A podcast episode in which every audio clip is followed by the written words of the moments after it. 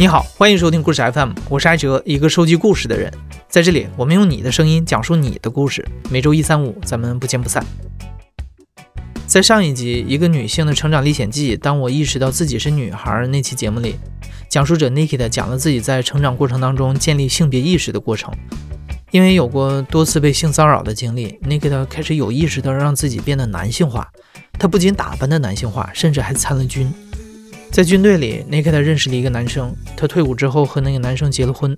在上期节目的结尾，Nikita 说，领证的那一天，他并没有感到开心，反倒觉得自己好像犯了一个错误。我跟他结婚之后，就越来越觉得我们真的不是一个世界人。他也不让我去跟自己的朋友接触，他觉得我的朋友都大龄不结婚，或者是有些离了异，就是爱玩。我们我那时候喜欢玩户外。那时候户外什么磨坊啊，在这种论坛里面徒步啊、爬山啊、露营啊，进搞这些事儿，我真的是纯粹喜欢运动。但他觉得就是一大堆大龄男女青年老是在一块儿待着，出去玩啊什么的，就是不好。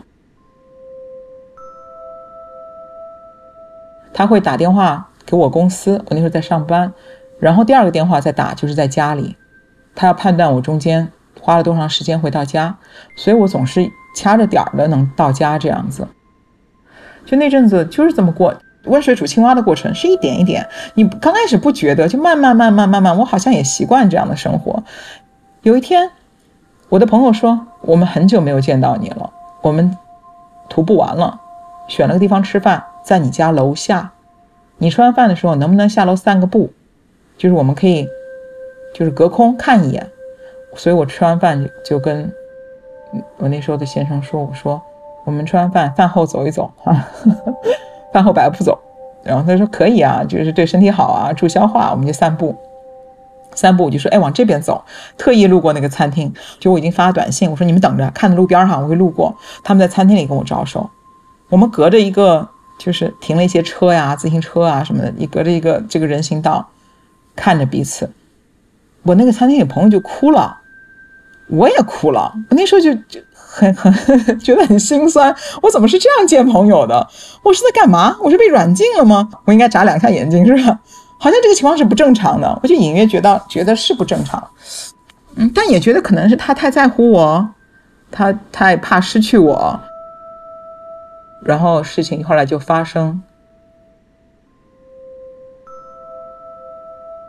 他有一天晚上。我跟他在一块儿的时候是跟他说过我从小的经历的，我跟他讲了这些事情。他那天喝了酒回来，很晚了，四点钟吧，大概就让我给他煮粥。我第二天早上一早上上班，我说楼下打个宵夜不就可以了吗？煮粥挺长时间的，就是我给你煮了粥，我就就可以不用睡了，我直接早上起来就上班了。他就说。老婆要来干什么的？不就是老婆就是回来有口热饭吃，能够听他说说话，能够搂搂抱抱，就是这不就老婆吗？就这个这个就是就干这个用的吗？我也没说什么，但我就不乐意，就很情绪很不好。嗯，就给他煮粥，然后他就有挺有兴致的，我就当然不愿意。我在煮着粥，已经很不高兴了，凌晨四点钟。嗯，就挣扎，我就不愿意，就，呃，硬来。我那个时候第一次感觉到，哎呀，我那时候以前是这种情况是小嘛，性骚扰是没有那么大的肢体的反应，就是除了我说那次挣扎划伤脸，那个时候我觉得我十来岁，男人很强壮，我觉得我打不过很正常。但我后来我二十多岁，人高马大的，个子高一米七，我还锻炼身体，我还运动。对方是一个比我矮的男性，还不运动，我认为我可能是可以挣扎的，但是是不行的。我那个时候才知道，就是啊，是男性就是比女性要强壮，他就是可以在压制住你做他为所欲为，做他想做的事。这个就是非常无力。虽然我中间觉得自己是很强大的，我锻炼身体，我什么的，但你还是保护不了自己，在那个时候。我就是一个呃，印象，就是一个记忆点很奇怪的人。就就厨房嘛，我就能看到那个厨房那个踢脚线，那个橱柜踢脚线，松了一块。我当时就记得松了一块。整个事情完，第二天我就把那块松的踢脚线那个开的那个地方又给它敲回去了，因为我就记得哦，平时是看不到那儿的。你平时你拖地也好，你就平时不太注意到那个跟瓷砖平齐的那个呃封封边地方。我就那天晚上就看到了，因为是在地上躺着。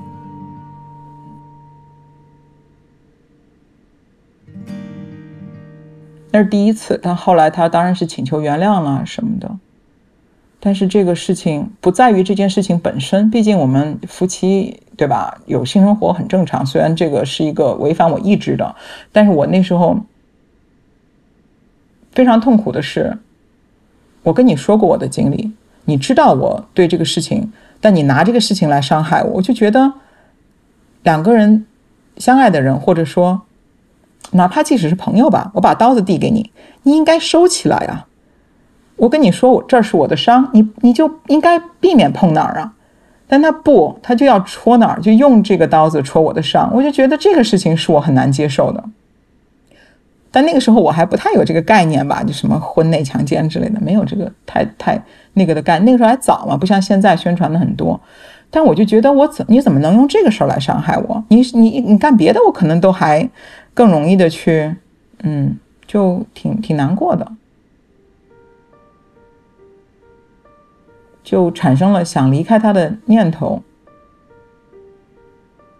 但是对我们这样的家庭来说吧，离婚是一个非常大的事儿，就是它是你人，就是你人生失败啊！你一个女的离婚，离异妇女这四个字就是一个很难听的名字吧？我觉得，所以我那时候很犹豫，我我即使有一种懵懂的知道自己应该要，就是用女性的觉醒，但是又很不清楚到底应该怎么做，是很懵懂的。就但心里对远方，就是对我向往的生活是有渴望的，又很模糊。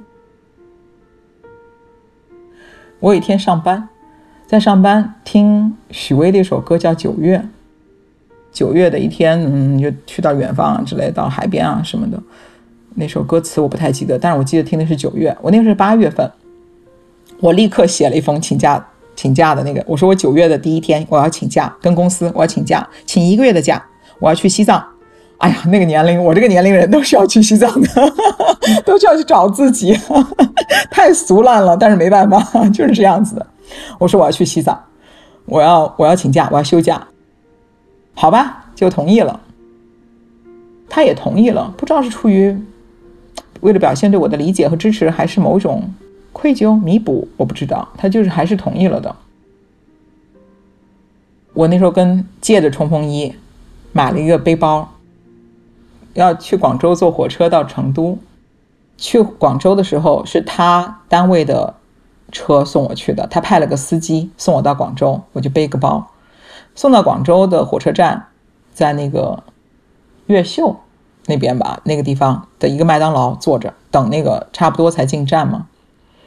那个司机就不走，我说你，我说你可以走了。我觉得挺不好意思的，人家来送我，开那么久的车，然后还在这等我。我说不用，我自己一个人能上车。他说不，他领导说让我送你上车，看着你上车之后才走。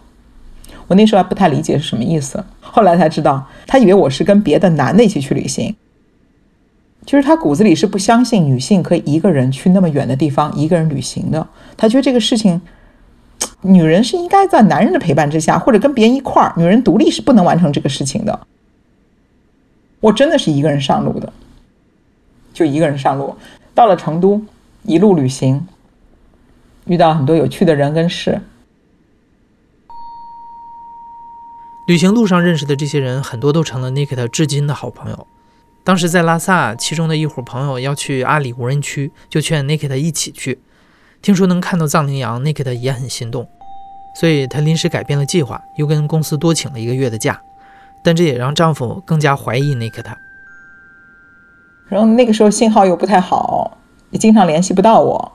嗯，联系到的时候我就跟他说：“我说我得在这个时间不够用，我再请一个月的假。”这样，他就觉得我玩疯了，他觉得我跟着外面的人学坏了，玩疯了，是不会收心回来了。其实我那时候心里的想法是：好，我痛快的玩一次，从此就。把自己给埋葬了吧，把自己对这种生活的向往埋起来，没准我真的能做一个一个周每周煲汤煮糖水的一个广东型的家庭主妇，没准我是能做的，我可以做，回来就安安分分的去过那种日子吧。结果他就觉得不行，他就在我那会儿在新疆的时候大吵架，说他说你这样子就是要干嘛？你是要离婚吗？你是不是要离婚？就一直在吵，整个后半程。从我开始说要延期的时候，就一直在吵，每一天能联系就在吵，发短信给我的朋友打电话，说是不是他是不是跟别人一块儿去，他是不是跟别人跑了，就这种各种。我是后来我朋友没跟我说的，我回来之后才说的。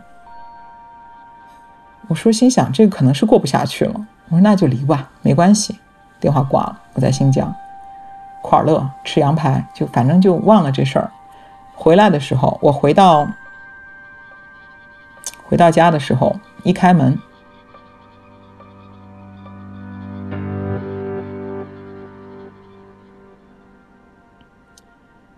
是我爸，他就把我爸找来了。哎呀，这个对我打击也很大。我觉得这是我们两个人的事儿。我并不认为我们真的是可能就是会在吵架当中说离婚，就这么轻易的决定去离婚。但是他我看到我爸的时候，我就非常肯定，必须离婚了。就他用的这一套是父权的那一套，你知道吧？就是我是你的男人，你要听我的。那你不听我的怎么办呢？我把你爸请出来，他是你的爸，他是你的父亲，你要听他的。就是是这套体系来压我。我那一下子瞬间我就觉得这个不行，就很坚定的离婚。他是军婚嘛，是受保证的、保障的。如果他不同意，是不能离的。我不在乎。我不在乎那一张纸，我也不在乎房子，我是出了钱的，这些我都不在乎。我只要能离开这个家，就都可以，我就搬出去了，收拾几件衣服，搬到朋友家住了。就人是不可能二十四小时看着嘛，他也得上班啊什么的，我就搬出去了。他不在的时候，就回来拿一下衣服和鞋这样子的，搬到朋友家住，住了半年吧，就是那时候谈谈妥了，就是分居嘛这种。就半年，呃，我就开始那半年，他就会打电话骂我呀，什么什么的，说毁了他的人生啊之类的，就各种 P P U A 啊，说嗯，就那那半年挺崩溃的也。我那半年就有爆发抑郁症，有厌食症，就晚上吃东西，但是不知道自己吃了，早上起来的时候那个面包的空袋子在在枕头旁边，就这种。就爆发了有抑郁症啊什么的，但是那个时候我没有太把这个那个时候的宣传和各方面，你不会太把这个事情当成事，你觉得你就可能不是个什么事儿吧，心情不好之类的，所以我自己一个人在外面搬出去住，不能总住朋友朋友家嘛。在成长过程当中，因为上集提到的那些经历，Nikita 在青少年时代尝试过两次自杀，但幸好两次都被人撞到了，他也编了个借口糊弄过去了。但这回的抑郁症爆发，让 Nikita 又一次想到了自杀。这个事情很奇妙，这个事情是我真实写下来过的，因为我觉得就挺奇妙的，写下来发到微博里过。我有一天下午就把煤气打开了，好几天就没怎么好好吃饭，也没洗澡，也没干嘛的，就一个那种状态吧，在抑郁的状态当中，就不能自不太自理吧，不吃不喝，睡也睡不着，醒也醒不来，就那么个状态。但那时候是烧煤气的。烧天然气吧，天然气罐，厨房有一罐，洗澡的那个洗手间有一罐，我把两罐都打开，窗户都关上。嗯，就想着，以为听说嘛，一氧化碳中毒啊，是个颜色是呈粉红色、玫红色，是显得气色比较好看的一种死亡的方式。我觉得其他方式可能太难看了，或者太痛苦，就是想着能睡着，醒来就不醒来了，这样也挺好的。奇妙的事情发生了，有个有个人敲门，我刚开始以为不是敲我家的门，咚咚咚敲门，叫我的名字，我很觉得很奇怪，我是一个已经跟朋友就比较疏远的一个一个关系，那个时候不太愿意社交，不太愿意见人嘛，谁来敲我的门，我就我就喊我的名字，我觉得周围邻居都听到有人来敲门，喊我名挺扰民的，给别人添麻烦，所以我还是挣扎着起来了，起来了给他开了门。我就没有去，没有意识去关煤气罐这些事情，没做这个事儿。我就觉得可以把他打发走，我可以继续回去躺下。开了门是以前的一个同事，就是是我以前工作地方的前前同事，已经不在一块工作了。他说：“嗯，我刚好路过这儿，我知道你住这儿，那个我也知道，以就你以前带我去吃过一个馄饨，在你们家附近，我刚好在那儿吃了馄饨，我给你烧了一碗馄饨。”他就太神奇了，这个事情，我们两个平时是没有什么交集的。他真的就是路过，突然想起来，哎，在我这附近，他就给我打包了一个馄饨。他说：“跟你，他是南方人嘛，广东本地人，就是你教的我那种吃法，有香菜，有虾皮，要放醋，要放香油，胡椒粉，胡胡椒粉放很多，就这种吃法。然后他说我给你烧了烧了一份儿，他就进来了，进来之后就把馄饨放下，他可能就察觉出不太对劲，因为这个天然气里面加了东西，闻得出来。”就默默，他就说你吃馄饨啊，他就起来到厨房去看，把煤气罐关了，把那个窗户打开，然后我觉得挺不好意思的，我就起来说那个洗手间还有一罐，然后我就去把洗手间那罐也关了，就我觉得很尴尬这个这个情况，默默的把窗户打开，他就看着我吃馄饨，就是汤馄饨，热乎乎的，有胡椒，热气腾腾的，我好几天没有吃就热乎乎的东西了，就就哭了。一边吃，吧嗒吧嗒流眼泪，掉在馄饨里。他就在旁边坐着看着我吃，吃的时候就说：“他说，嗯，想吃你再跟我说，你有我电话，嗯，我给你，反正我住的也近，给你拿过来。”他说：“我男朋友在楼下等我，我可能不能待太久，你有你什么垃圾啊什么的，我一块帮你拎下去。”嗯，就。把那个收拾好的馄饨的那个打包袋子啊、盒子啊什么的，说帮我一块把垃圾。我说没什么垃圾，我说没事儿，不用。他说你给我打电话，嗯，不行，我明天再来。我说行，不用再来了。他没问我什么事儿，但是整个事情就很奇妙，他就走了。走了以后，可能是馄饨吧，热乎乎的，吃完觉得挺有劲儿的，就是觉得好像有点元气了。就起来洗了个澡，洗了头，下楼去转悠，就呃开始觉得好像就闻到那个周围邻居做饭的味道。晚餐时间了，就炒青椒炒就是葱啊、青椒啊，就这些味道。我就下楼，在我住在那个呃河边的地方，就在那儿走了一下，看行人散步，老男女老少都有，看小孩跑来跑去，就很喧哗，就人间的烟火气吧，就是那种生活气息扑面而来。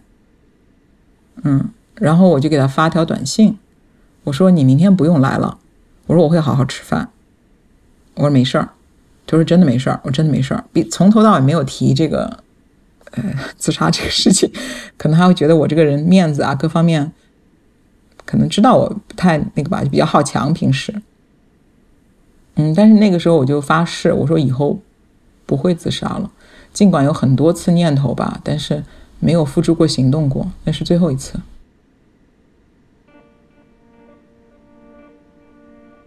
就是分居两年的某一天，收到了前夫的短信，说要不然把手续办一下。我中间没有催过他的，因为我不 care，我不在乎，我不在乎手续，我只要不见到这个人，不处在这种生活环境就可以。我就很吃惊呀，我说好啊，我说好啊。他就问我哪天休息，我就跟他说了一个日子。我们就和和气气的去军婚嘛，先去见的政委，在政委面前就很平和的，政委说考虑清楚了，考虑清楚，那就政委就同意了，签了字去民政局，民政局的时候要去照相，就对面的那个照相馆是个东北大姐，印象很深刻。照相的时候我们也很客气啊，哎你先你先没关系，我梳下头啊什么的，我还化了妆，还还戴了耳环，我现在看后来才。就是看那个 离婚证，就打扮的很漂亮。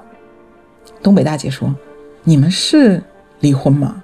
人家离婚可都是打打闹闹，就是那种各种带着恨，带着什么。我们就是很和平嘛，因为事隔很久，很平静的，很和平。我们俩还笑嘻嘻的。是是是是，对对对对对，你先来，你先来，就这种很客气的方式照了相，直到在那个民政局离婚的那张桌前，不用排队，离婚可真不用排队，结婚那边乌泱泱排队。”离婚不用排队，我们那时候没有冷静期，就就去离婚了。拿了一张那个纸要读名字，我读不出自己名，就哽咽。第一次我读不出来，就读那儿卡住了。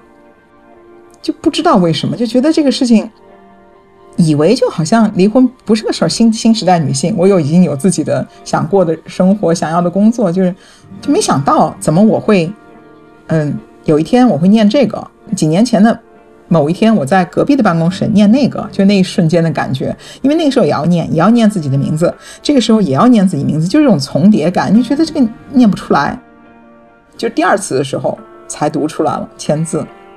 走的时候就一人拿个证走的时候，出了民政局，就像那个拍电影一样，已经是下午接近就是比较晚的下午四五点钟了。他往那边走，我往这边走。他说不吃个饭，我说不用了不用了，我赶回去上班。哦好，就走了，也也没回头，就这样，嗯，挺好的。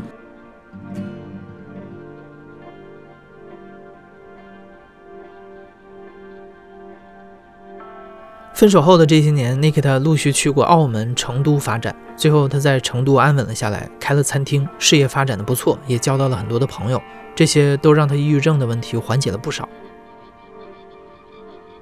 刚到成都时候挺低落的，但是后来还可以，适应的也很好。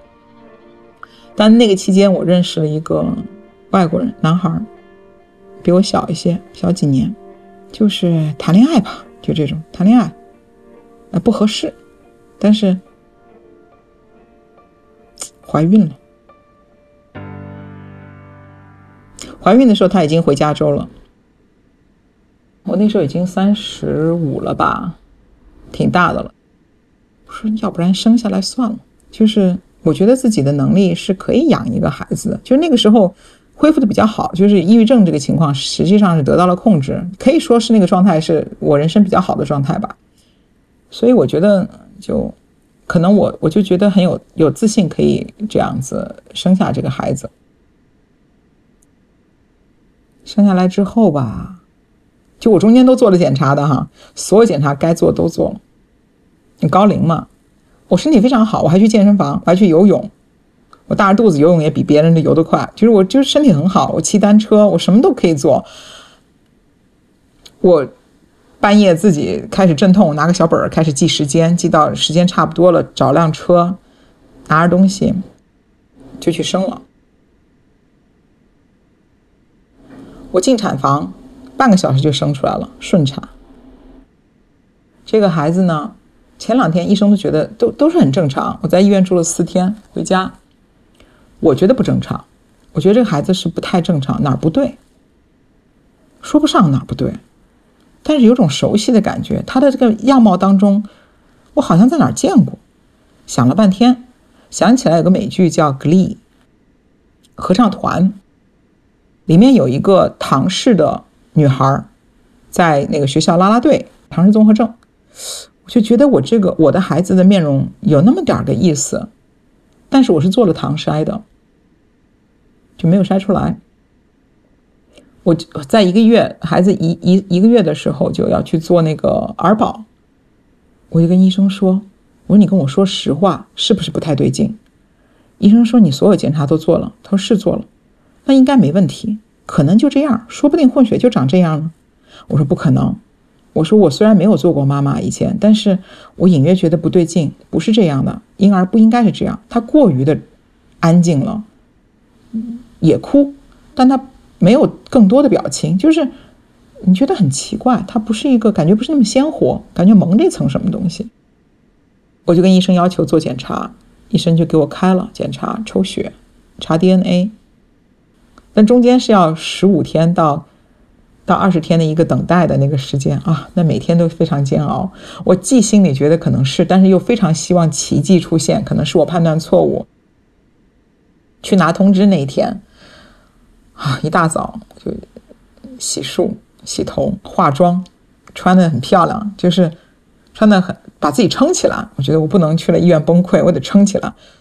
就是去医院拿了结果，果然跟我想的一样，我一眼直接就看第二十，就是二十一对染色体嘛。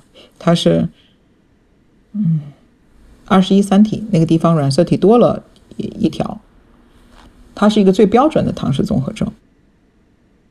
就这种事情，它有个几率，百分之九十几的准确率，百分之九十七、九十八的准确率，那么也就意味着可能有一百分之一或者百分之零点几的一个失误，它就落在我头上，它就是百分之百。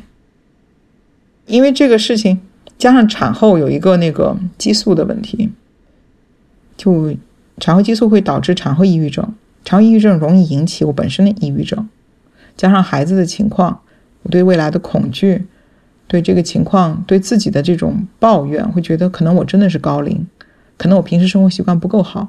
可能我在出差出差的时候喝了酒，就是你各种问题，你会很复杂，就是现就是真的导致了我的抑郁症的复发，非常严重。吕思想抱着他从楼上跳下去，就这种感觉。但我知道不行，生命啊，我的命对我来说，你知道，抑郁症的情况之下，我的命根本不在乎，我我根本不在乎，我不觉得我的生命是有意义的。但是这个人，这个孩子是，他是无辜的嘛？所以，那个期间他又睡不着觉，他不能平躺着睡觉，他就是他们发育的不是很好嘛，他的气管很窄很小，他要躺下就会容易窒息啊什么的，我得抱着他，我抱了他八个月，每天都是抱着的。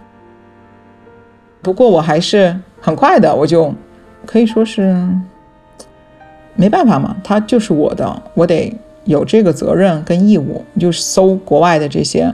唐氏孩子的这种康复康复方式跟尽早的干预啊，怎么去喂养啊，这些国内是很落后的。正是因为我看到国内非常落后，你求助无门呐，你去医院太小了，他根本不管你。各地的那个福利机构、国家的机构跟私人的机构都是要一岁以上才开始收这个康复或者干预。可是，在国外，我搜到的资料是，只要你医院一确定他是唐氏，马上就有社工安排这个康复和干预，是越早进行越好，对孩子的这个开发各方面越好。所以我收到这些搜到资料的时候，根据国外的网站啊、视频啊，我就开始给他做康复，每天做操、按摩，各种就忙活这些事儿，就顾不上照顾自己的情绪。那就处于这种一有点时间就到厕所去崩溃去哭这种。但是我还是决定，我必须。我看到国内这个情况，你是我不可能让他在国内长大，我就跟他爸说了。他很爱孩子，你知道美国的这些人，他受这个主流的教育价值观，他们认为孩子都是就唐氏也没有什么，没有任何问题。你觉得就也很爱孩子，呃，也是觉得孩子去美国会比较好。然后我们就结婚了，你知道，结婚是一个最快的方式。到美国办绿卡很快的，几个月就办下来。所以在孩子九个月大的时候，就我就到了美国。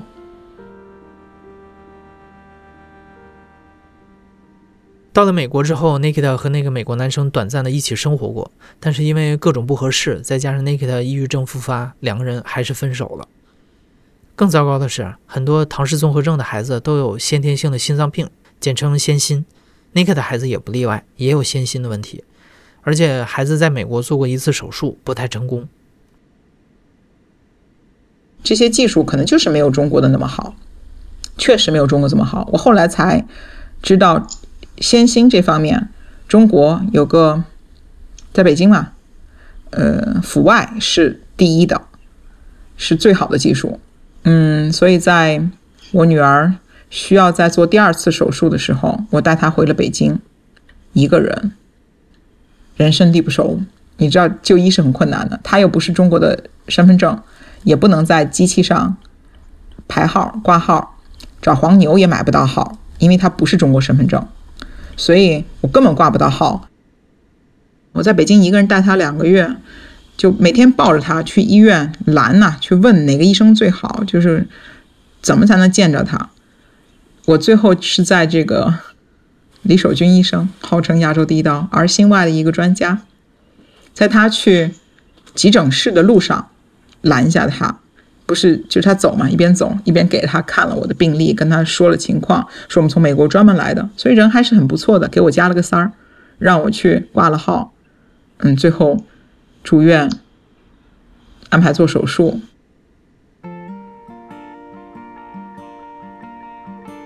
照看我女儿的时候，她晚上睡觉之后，我会健身，会在走廊里就是很安静的，我用那个弹力带健身，会保持运动量。每天早上起来，我会化妆、梳头、换衣服。大部分人都是穿的那个睡衣嘛，就是整个在病房间都穿睡衣。但我每天都会换上正常的日常的衣服，每天会化妆，每天还是保持健身。在我女儿睡觉的时候，我还是会继续画画或者写东西、看书。我想让她感受到是一个正常的生活，就是妈妈还是正常的妈妈，每天都是，呃，要保持一个正常的生活状态。那有些人就觉得哇，有这个必要吗？大家都住在这个病院里，你化妆给谁看？就是会在背后议论我，这个蛮妙的。女人对女人的伤害是 是可能男人想象不到的吧？他会产生这种嗯，但是也有一些妈妈会。过来表示觉得，哎呀，你在这种环境之下还能坚持的去做这些事情，是一种精神吧。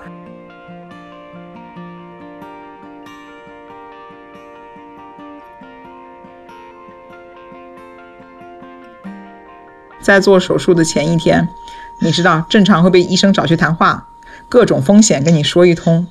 哎呀，那个那个时候，身边也没人。也不知道，就是没人商量，就我自己一个人嘛。那个心里的那种恐惧感，嗯，也不想跟父母说，这个父母更承受不了。给战友打电话，哭，给北京的战友打电话，哭，难受啊！我说我这个要签字了，签没问题，你要相信我们的医生。嗯，好，签字。去做手术的那一天，进了手术室。大部分的家长都会在外面等着，他有个等候区，我没有。进了手术室，医生说大概要五个小时。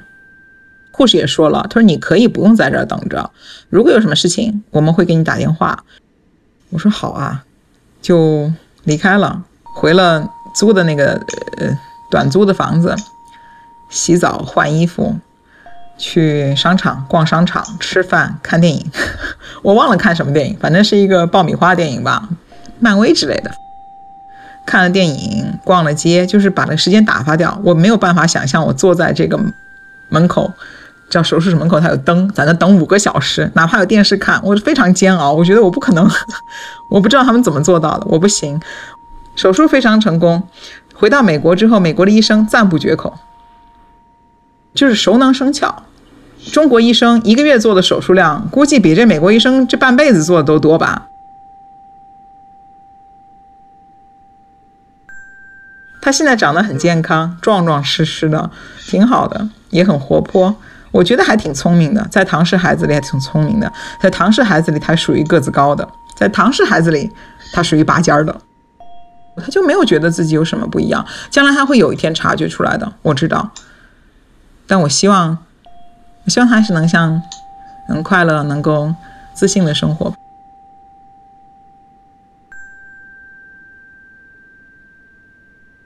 分手之后，孩子爸爸拿到了抚养权，因为他觉得 Nikita 抑郁症的情况不适合带孩子。Nikita 也觉得，虽然他们两个人不合适，但他认同孩子爸爸是一个负责任的爸爸，是一个爱女儿的爸爸，所以他同意了这个安排。而且，因为现在疫情期间的一些特殊安排，Nikita 大部分时间都能陪女儿一起度过。Nikita 很高兴，今年开始女儿已经会逐渐的表达了，就比较容易带了。他开始有了精力，想做一些创业的事情。对未来，Nikita 还是充满了干劲儿。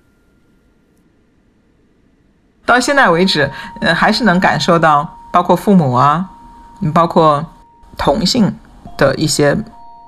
同性也会啊，会觉得作为女性是不成功的，我应该这么说吧。作为我父母这样子的价值观和某一些女性的价值观认知，他会觉得有一个还不错的先生，有一个家庭稳定的，离婚肯定是一种失败嘛，就是单身也是一种失败，在他们眼里看来，在我父母眼里看，我就相当失败。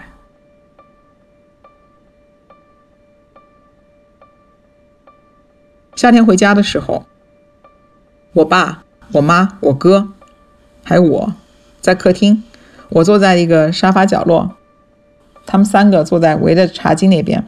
我妈说：“你看，这个女儿看上去就不像我们家的人，就完全不能理解为什么咱们家出了这么样一个人。跟我们格格不入，就不像一家人。当着我的面呢，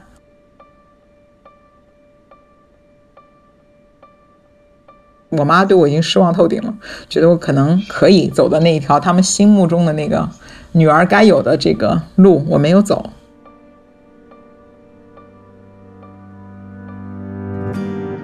所以我常常啊，就是在想，我是我是不害怕老的，我是期待六十岁来临的。我觉得人到了老人，就是老人的时候，就没有所谓的老男人、老女人了，你就是老人，你失去了性天生的这个性别给你的这个，比包括你的性资源，包括你的生育资源，这些东西都消失之后，好像才会变成一个人，就是你那个女字就去掉了，我觉得。就只有到老人的时候，你才是有一种绝对的自由吧。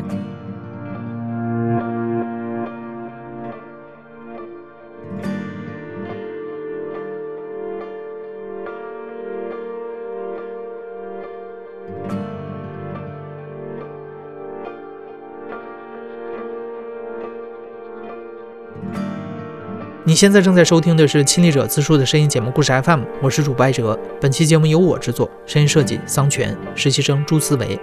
感谢所有在微博上提醒我做这期节目的听众，也感谢你的收听，咱们下期再见。